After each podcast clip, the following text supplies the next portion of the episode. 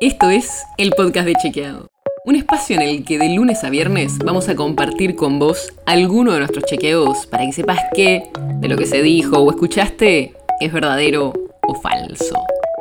También te vamos a presentar las verificaciones que hacemos de las desinformaciones que andan circulando por ahí y vamos a traerte datos y contexto para entender mejor las noticias.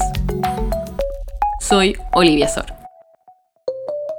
El empleo registrado es un problema desde hace muchos años en el país. Pero aunque no sea nuevo, no deja de ser preocupante que no crezca.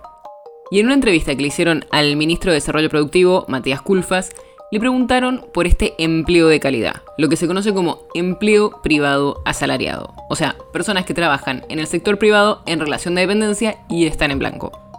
Y escucha lo que dijo últimos 10 años este, el empleo registrado este, estuvo más bien estancado y en el gobierno de Macri cayó. Pero, ¿esto es así? Fuimos a los datos y vimos que entre 2012 y el último mes del que tenemos datos, que es octubre de 2021, se perdieron 121.000 puestos de trabajos de asalariados privados. Eso muestra que en los últimos 10 años hubo una leve caída en la cantidad de asalariados privados y no un estancamiento, como dijo el ministro. Para entenderlo un poco mejor, estamos hablando solo de los empleados en relación de dependencia y en blanco en empresas. En el país hay casi 6 millones de personas en esa situación. Y esa cifra no incluye a todos los que trabajan informalmente, son monotributistas o son empleados estatales. Y si vemos solo ese tipo de empleo, que es el de más calidad en el sector privado, en los últimos años de la presidencia de Cristina Fernández de Kirchner aumentó durante la presidencia de Mauricio Macri cayó bastante y con Alberto Fernández también bajó, aunque menos que durante el gobierno de Macri. Entre 2012 y fines de 2015 se crearon 155.000 puestos de trabajo de este tipo de trabajadores, asalariados privados. El problema vino después. Entre diciembre de 2015 y diciembre de 2019 se perdieron 218.000 puestos de trabajo.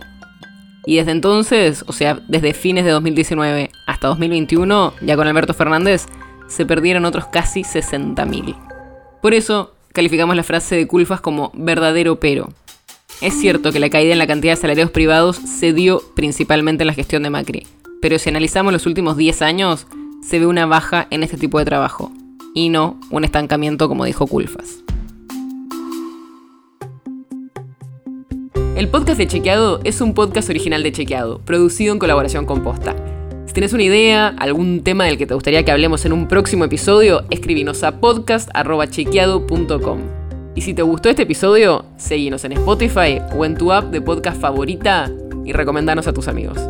Si querés más información sobre esto o sobre otros temas, entra a chequeado.com o sumate a nuestras redes. Soy Olivia Sor.